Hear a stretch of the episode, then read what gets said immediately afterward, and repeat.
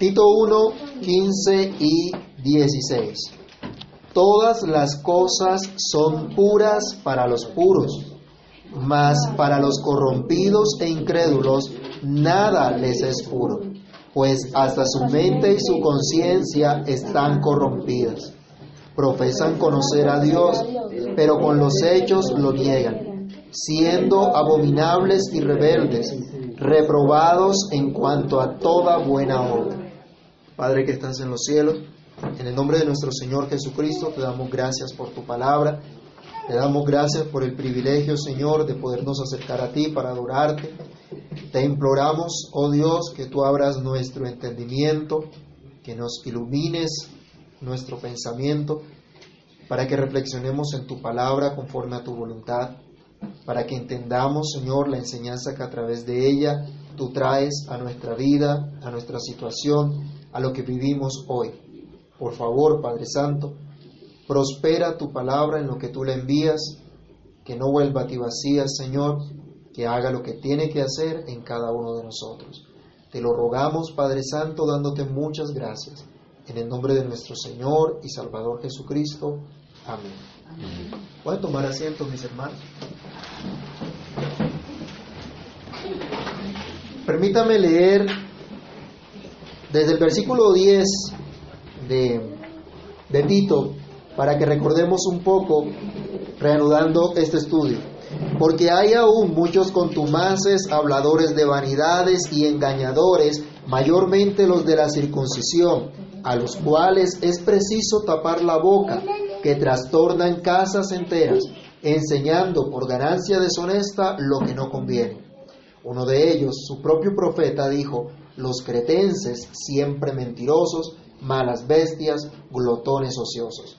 Este testimonio es verdadero, por tanto, repréndelos duramente para que sean sanos en la fe, no atendiendo a fábulas judaicas ni a mandamientos de hombres que se apartan de la verdad. Ya Pablo entonces, en estos versículos anteriores, señalaba la mala reputación que tenían los cretenses, como estudiamos en la oportunidad anterior. Lo más terrible es que algunos de esas bestias salvajes y gloteones ociosos estaban también dentro de la iglesia y afectando la misma iglesia. Pero la iglesia tenía que ser diferente. La iglesia no podía tolerar esas actitudes entre sus miembros. Por eso el apóstol Pablo continúa llamando la atención a Tito respecto a lo que debe ser la iglesia, respecto a cómo debe andar la gente de la iglesia. Y la gente de la iglesia, dice acá, es gente de un corazón puro y de una mente pura. Y es el tema que va a tratar en estos versículos. Como vimos en el estudio anterior, los cretenses tenían una mala conducta. ¿Y cuál era el resultado de esa mala conducta? Pues que tenían una muy mala reputación. La iglesia entonces debía ser corregida y los que estaban enseñando mentiras dentro de la iglesia tendrían que ser reprendidos duramente. No se podía colocar suavizante, no se podía andar con rodeos, sino que había que reprenderlos fuertemente para que aprendieran a ser sanos en la fe. La iglesia entonces debía tener cuidado, que los candidatos para el cuidado de la iglesia, los candidatos a ser ancianos de la iglesia, debían observar cualidades necesarias para estar en ese, en ese lugar de cuidar y de presidir la iglesia del Señor. De esta manera, entonces, ahora en los versículos 15 y 16, encontramos la conclusión del capítulo 1 de, la, carta de Pablo a Tito. Una conclusión con una frase proverbial que es el título de nuestro eh, estudio el día de hoy. Todas las cosas son puras para los puros. Vamos a pensar en eso, ese es el título de nuestro estudio el día de hoy. Todas las cosas son puras para los puros. En primer lugar, observemos quiénes son los puros. Los judíos habían sido enseñados a través de sombras lo que significaba la pureza. Dios, mientras llegaba la venida del Señor Jesús, el tiempo de la venida del Señor Jesús, a través de muchos ritos que simbolizaban purificación, los había ido enseñando para que confiaran y miraran a ese que un día los haría realmente puros. Pero cuando viene el Señor Jesucristo, ya las sombras no son necesarias. Cuando viene el Señor Jesucristo se cumple esa verdadera purificación que solamente está en Él. Esa limpieza por completo del pecado, de la maldad. Por esta razón es que Pablo ahora habla en contra de los falsos maestros que estaban tratando de imponer rituales de purificación a la iglesia y calificaban muchas cosas como inmundas. El apóstol Pablo entonces viene y dice acá, todas las cosas son puras para los puros.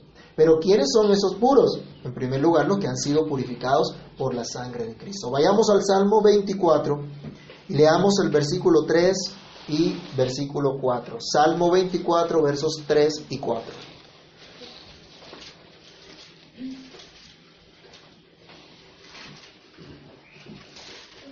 ¿Alguien lo puede leer en voz fuerte, por favor? Al monte de Jehová. ¿Y quién estará en su lugar santo? El limpio de manos y el puro de corazón. El que no ha elevado su alma a cosas vanas, ni jurado con engaño. ¿Quién subirá, dice el salmista? ¿Quién estará en la presencia del Dios santo? Solamente dice el limpio de manos, el puro de corazón. Dios no permite que se pueda acercar a alguien a Él que es puro, que es santo, si no tiene también esa pureza y esa santidad. Es imposible entonces acercarse a ese Dios puro, a ese Dios santo. ¿Quién de nosotros entonces puede ser puro? Vayamos al Salmo 51, versículo 5. Miren lo que el salmista decía respecto de su propia condición, de la condición que tenía por su generación. ¿Cuál era la condición? He aquí en maldad he sido formado y en pecado me ha concebido mi madre. ¿Quién puede ser entonces puro? El salmista decía, desde nacimiento, desde mi concepción, soy un pecador, porque pertenezco a una raza pecadora. Y por eso él también clama en ese mismo salmo, ahora el versículo 7. ¿Qué es lo que él pide a Dios? Purifícame con hisopo y seré limpio. Lávame y seré más, más blanco que la nieve. Él sabía que la única manera de ser puro delante de Dios es que Dios lo purificara, es que Dios lo limpiara, que Dios tomara la iniciativa y hiciese una obra sobre él. Él sabía que nada de lo que él pudiera hacer, ningún rito que él pudiera hacer, en realidad podrían limpiarlo. Solamente Dios lo podía limpiar y lo podía hacer acepto delante de sí mismo. Aunque externamente pudieran hacer muchas cosas, solo Dios lo podía limpiar. Aún vayamos a Jeremías capítulo 2, el versículo 22. Dios mismo le había enseñado al pueblo la incapacidad en la que ellos se encontraban para ser puros por sí mismos. Jeremías 2, 22. Aunque te laves con lejía y amontones jabón sobre ti, la mancha de tu pecado permanecerá aún delante de mí, dijo Jehová el Señor aunque tengas el jabón más efectivo contra la suciedad, ese jabón no te va a limpiar. Ese jabón no va a quitar la mancha de tu pecado. Aunque externamente tengas una buena apariencia, aunque externamente estés aparentemente bien, no te puedes limpiar por algo que tú hagas. Solo Dios lo puede hacer. Así que estos puros no pueden ser otros, sino los que han sido lavados, los que han sido purificados, los que han sido limpiados por la sangre de Jesucristo. ¿Y se acuerdan que Dios nos dio un sacramento precioso que nos habla de eso? Que fuimos lavados con la sangre de Cristo. Y es el bautismo. Los que hemos recibido esa señal, confiamos en que fuimos limpiados, que fuimos lavados por Cristo. La sangre de Cristo no solo garantiza el perdón de todos nuestros pecados, sino también limpieza. Vayamos a San Juan, perdón, primera de Juan, la epístola, primera de Juan, capítulo 1, verso 9. La sangre de Cristo no solo nos perdona, no solo fue derramada por nuestro perdón, sino que fue derramada también para nuestra purificación.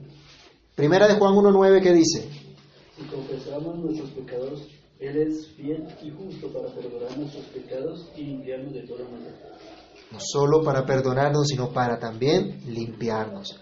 Su sacrificio fue perfecto y suficiente una vez y para siempre. En Hebreos usted encuentra cómo el Señor enseña que ese sacrificio fue perfecto y fue hecho una vez y para siempre, para ser perfectos a los santificados.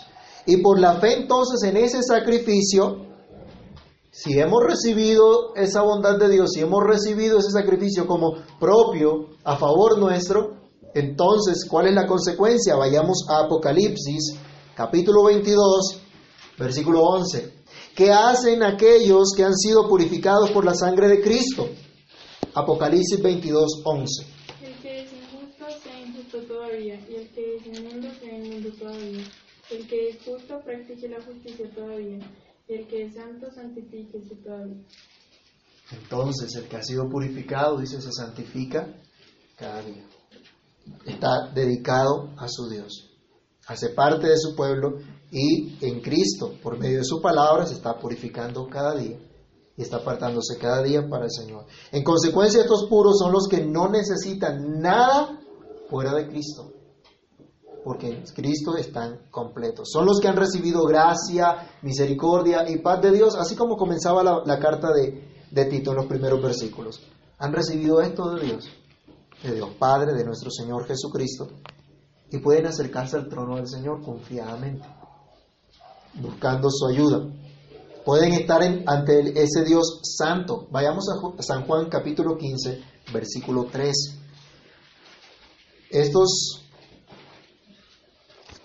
puros son los que pueden tener acceso a la presencia misma del Señor, saben que viven delante de su presencia, están siendo capacitados para dar ese fruto. Juan 15:3, ¿qué nos dice? Ya vosotros estáis limpios, limpios por la palabra que, o- que os he hablado. Miren lo que ha hecho el Señor.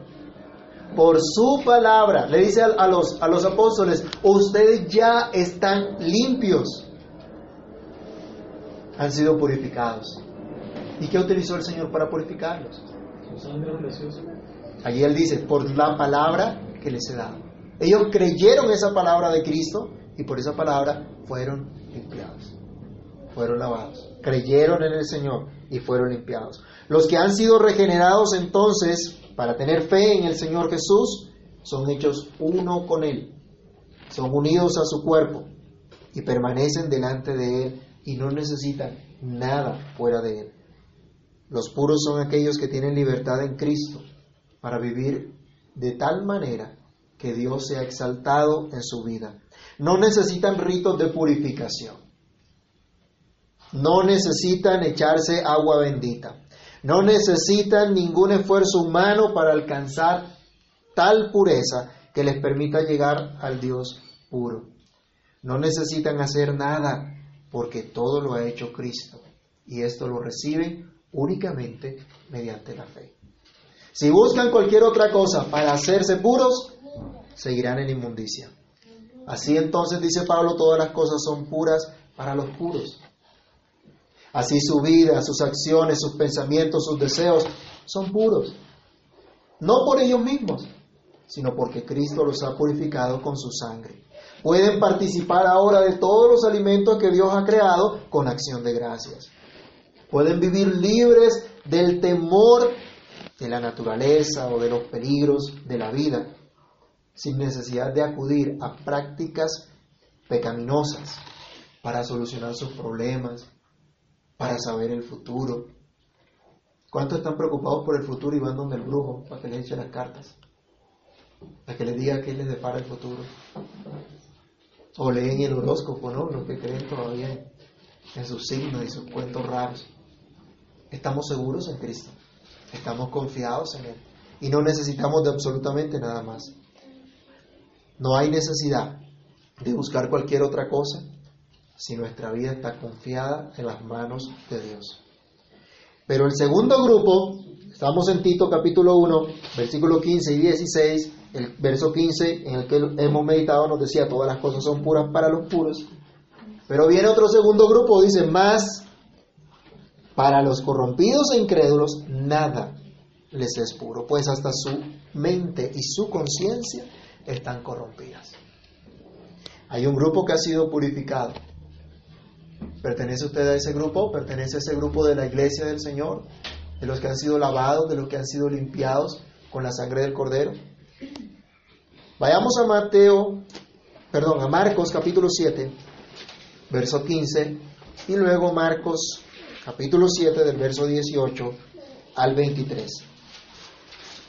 Hay un grupo cuya situación es totalmente distinta a los purificados. Marcos 7:15 y 18 al 23. Nada hay, leámoslo todo, nada hay fuera del hombre que entre en él que le pueda contaminar. Pero lo que sale de él, eso lo, lo que contamina al hombre. Ahora el 18 hasta el 23. Él les dijo, también vosotros estáis así sin entendimiento. No entendéis que todo lo de fuera que entra en el hombre no le puede contaminar, porque no entra en su corazón, sino en el vientre y sale a la letrina. Esto decía, haciendo limpios todos los alimentos, pero decía que lo que del hombre sale, eso contamina al hombre, porque de dentro del corazón de los hombres salen los malos pensamientos, los adulterios, las fornicaciones, los homicidios, los hurtos, las avaricias, las maldades, el engaño, la lascivia, la envidia, la maledicencia, la soberbia, la insensatez. Todas estas maldades de dentro salen y contaminan al hombre. Ahora entonces vemos cuál es la situación de los que no han sido purificados. Están contaminados, están en impureza, están en maldad. Para los impuros, dice Pablo, nada es puro. Y es imposible que lleguen a alcanzar algo puro en realidad porque su propia vida está sucia, está corrompida, está putrefacta. Miren la, la condición en la que Dios ve la impureza. Vayamos al libro del profeta Ageo, capítulo 2, versículos 13 y 14. Ageo 2, 13 y 14.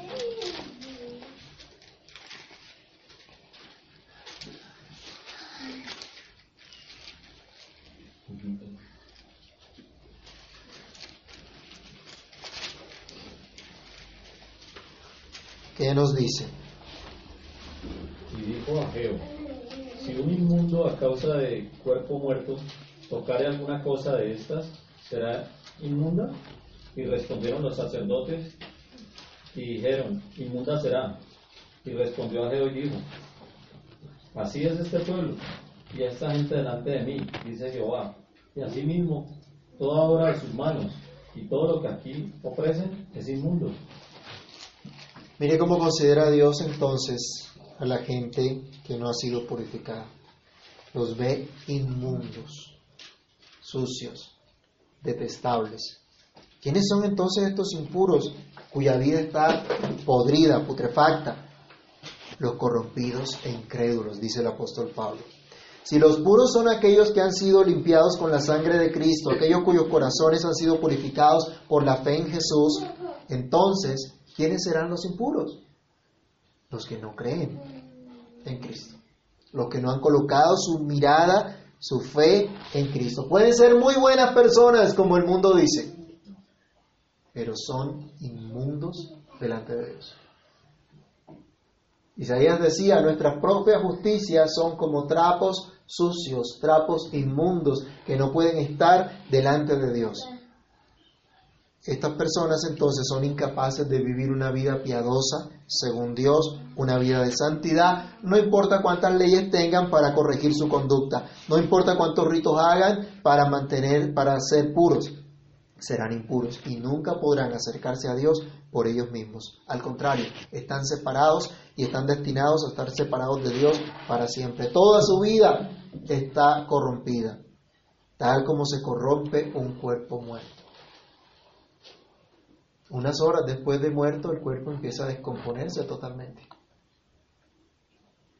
Y por más perfume fino que haya usado durante su vida, el olor de un cuerpo muerto, de un cuerpo descompuesto, es horrible. Dice, esa es la condición que Dios ve a la gente que no tiene esa fe en Cristo, que no ha sido purificada. Toda su vida entonces está, está corrompida, sus pensamientos, sus deseos, sus acciones, toda su voluntad está corrompida. No quieren y no pueden hacer algo bueno según Dios. Solo piensan en lo que es sucio, solo hablan en doble sentido. ¿He escuchado personas que no saben si no hablar en doble sentido? que sus chanzas son de doble sentido, siempre le están buscando lo malo a, a cualquier cosa. Por ello los impuros son también aquellos reprobados para toda buena obra. Dice acá otra vez regresando a Tito, dice el apóstol Pablo, que para los impuros todas las cosas son impuras, porque su mente está corrompida, porque su vida está corrompida, porque están llenos de suciedad y están descalificados para hacer algo bueno. Hay una, hay una palabra en griego que arranca con la letra A, que traducido a, nuestro idioma sería rechazado. Podríamos reemplazar la A por una R o descalificado. Cuando iban a hacer unas construcciones, revisaban las piedras. Y si una piedra era inservible, la marcaban con la letra A de la palabra que significaba inservible en ese idioma. Y es el mismo término que utiliza ahora aquí el apóstol Pablo para decir que estas personas que tienen una mente eh, sucia, una conciencia sucia, están corrompidos y en el versículo, versículo 16 dice que están reprobados en cuanto a toda buena obra. Son como esas piedras que fueron marcadas, no sirven para la edificación, no edifican. Hay personas que tienen una vida que no sirve, que no edifica. Lo único que hace es dañar, es destruir. Los impuros entonces, los corrompidos e incrédulos, según este, este, esta- este texto bíblico, son reprobados para hacer algo bueno según Dios. Quiere decir que no pueden hacer obras de, de caridad. Hay mucha gente que hace obras de caridad. Hay multinacionales que tienen fundaciones para reducir impuestos. No es precisamente para, para ayudar a los más necesitados, sino porque se lo ayuda a reducir los impuestos en realidad. Todo lo que hacen, aunque socialmente pueda, ser visto como bueno, está manchado por una vida corrupta, por una vida incrédula. No pasaron el examen de Dios, pues todo lo que hacen, toda su vida está llena de suciedad delante del Señor. Son incapaces de hacer algo bueno realmente según Dios, ya que toda la naturaleza de ellos está totalmente corrompida. Son rebeldes y contumaces, como leíamos en el versículo 10 de Tito 1. Y eran muchos los rebeldes, los contumaces, los que no hacían caso, los que se entregaban a toda clase de desobediencia, los que se oponen a la verdad de Dios, a la palabra de Dios, aunque digan conocer a Dios. En la iglesia estaban un grupo llamado judaizantes, que querían imponer ritos de purificación dentro de la iglesia. Y estos judaizantes tenían una mezcla de gnosticismo, al punto que unos decían, el cuerpo es totalmente malo, así que todo lo que hagas con tu cuerpo es malo. Entonces, ¿qué estaban haciendo? Estaban prohibiendo casarse, por ejemplo, porque decían, en el matrimonio, aún en el matrimonio, las relaciones sexuales son pecaminosas. Miren hasta dónde llegan, ¿no? Y entonces prohibían casarse, porque eso era malo. Otros decían, pues el cuerpo es malo, finalmente se va a destruir, así que no importa lo que haga con el cuerpo. Y se entregaban a toda clase de inmundicia, a toda clase de pecado. Ese tipo de gente, con esa mezcla de pensamiento, estaban influ- influ- influenciando la iglesia y estaban dañando la iglesia. Y Pablo le decía a Tito, a esa gente hay que reprenderlos duramente.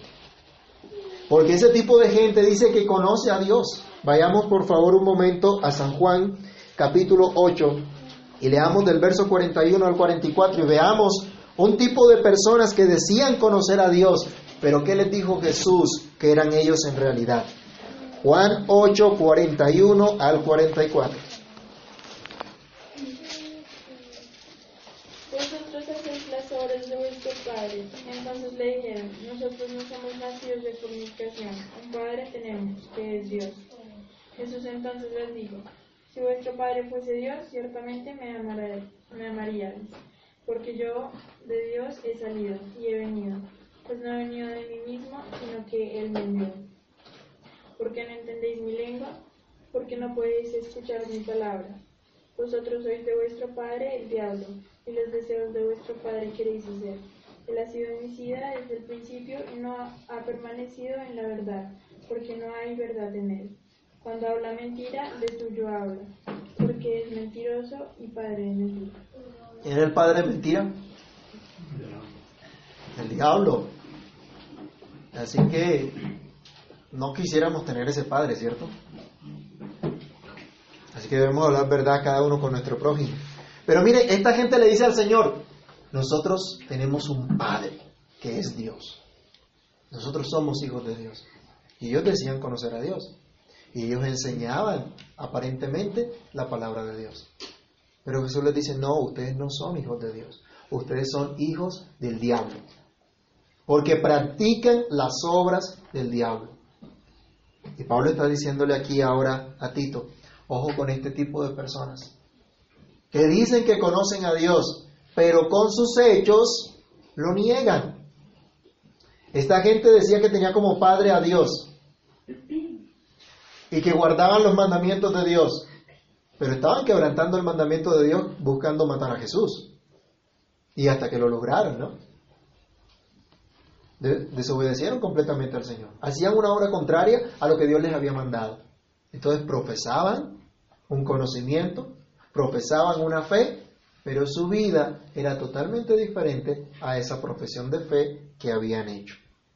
Sus obras eran malas, reprobadas delante de Dios. Ese era el tipo de personas que ahora en Creta, en la iglesia, estaban influenciando y tratando de dañar la iglesia. Eso era lo que los falsos maestros hacían.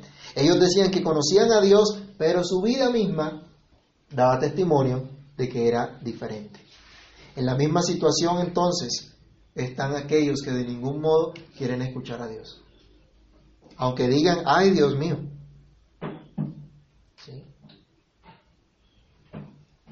Un político de otro país, el hombre es perverso, es malo. Y estaba diciendo, por amor a Dios, o esto no tiene perdón de Dios. Bueno, ¿cuál Dios? Si su vida da testimonio que no conoce a Dios. ¿Y cuánta gente invoca a Dios? Un jefe hablando, llamando la atención a sus empleados, decía vulgaridades, pero también decía por amor a Dios. ¿Qué sentido tiene eso? Y mucha gente está utilizando en vano el nombre del Señor y está pecando contra Dios. Todos los que no quieren oír, aunque vayan los domingos, como les decía algunos hermanos, a escuchar misa o a escuchar culto. Hay algunos que ya no escuchan misa, pero escuchan culto. ¿Sí? Vayan a escuchar culto.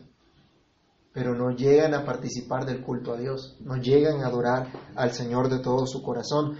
Aunque algunos, ya que pasó, hayan guardado de pronto el ayuno de cuaresma. Aunque oren fervientemente, aunque canten, aunque hagan parte de una comunidad cristiana.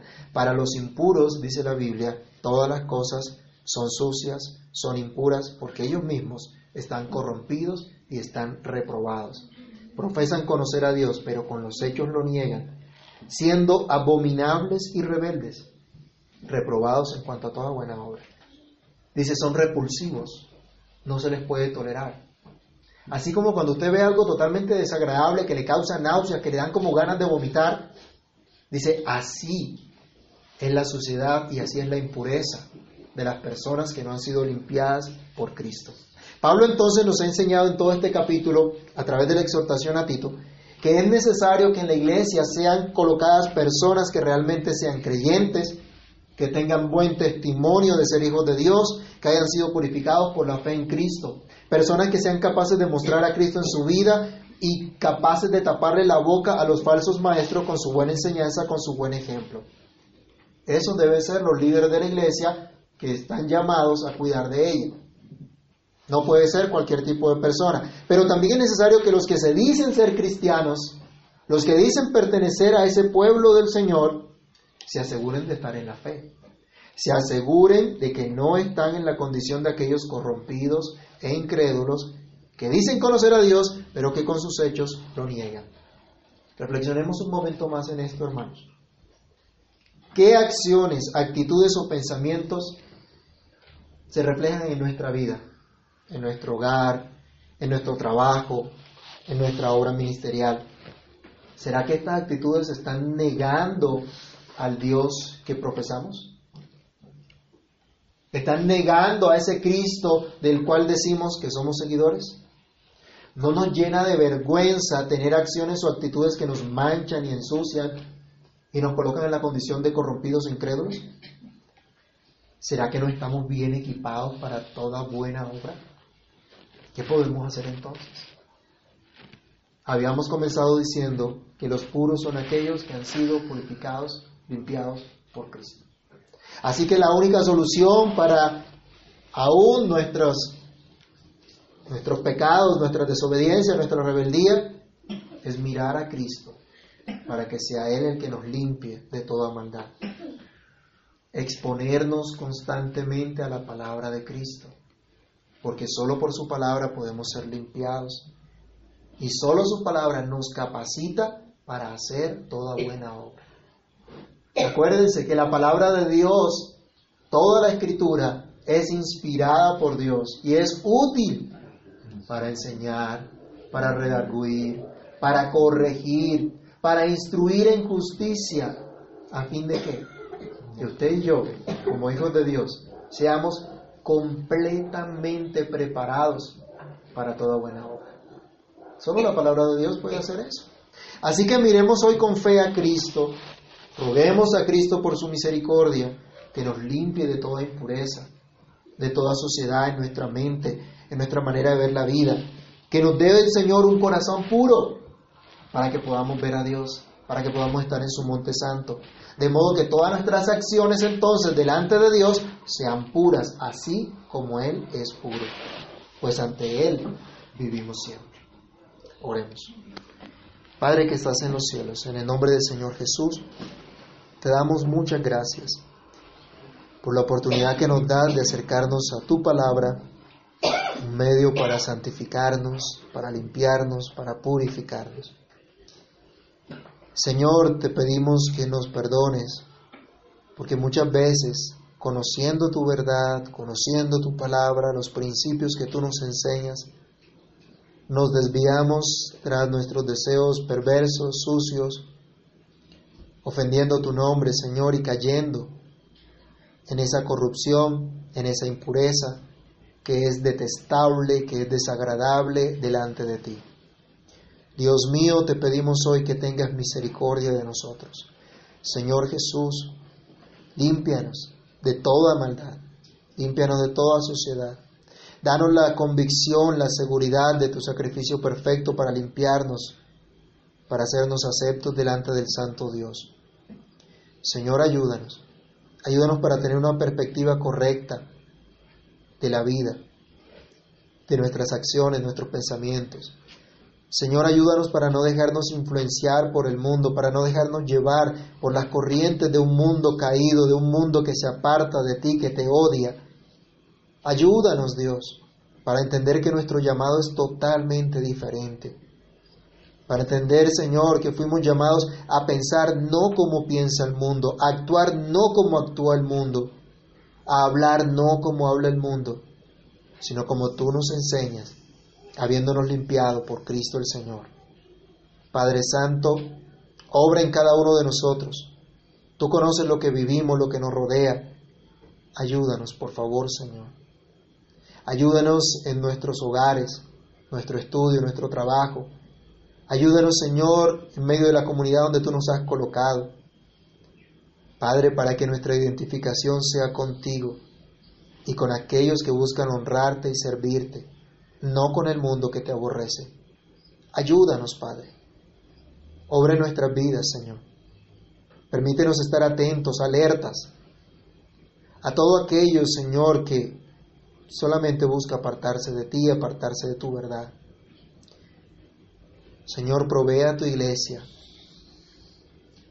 ancianos, diáconos, que vivan para tu gloria y que puedan ayudar al resto de tus hijos, a tu pueblo, a vivir para ti, a honrarte, Señor, a servirte y a ser alejados no solo de la mala reputación, sino de la mala conducta, producto de la corrupción de una naturaleza caída.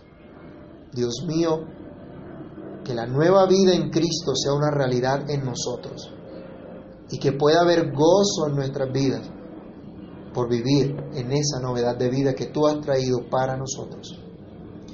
Señor, purifícanos con tu sangre preciosa, para que entonces toda nuestra vida sea pura todas nuestras acciones te honren, te glorifiquen. Por tu obra en nuestras vidas, Señor, oramos, te damos muchas gracias. En el nombre de Cristo nuestro Salvador.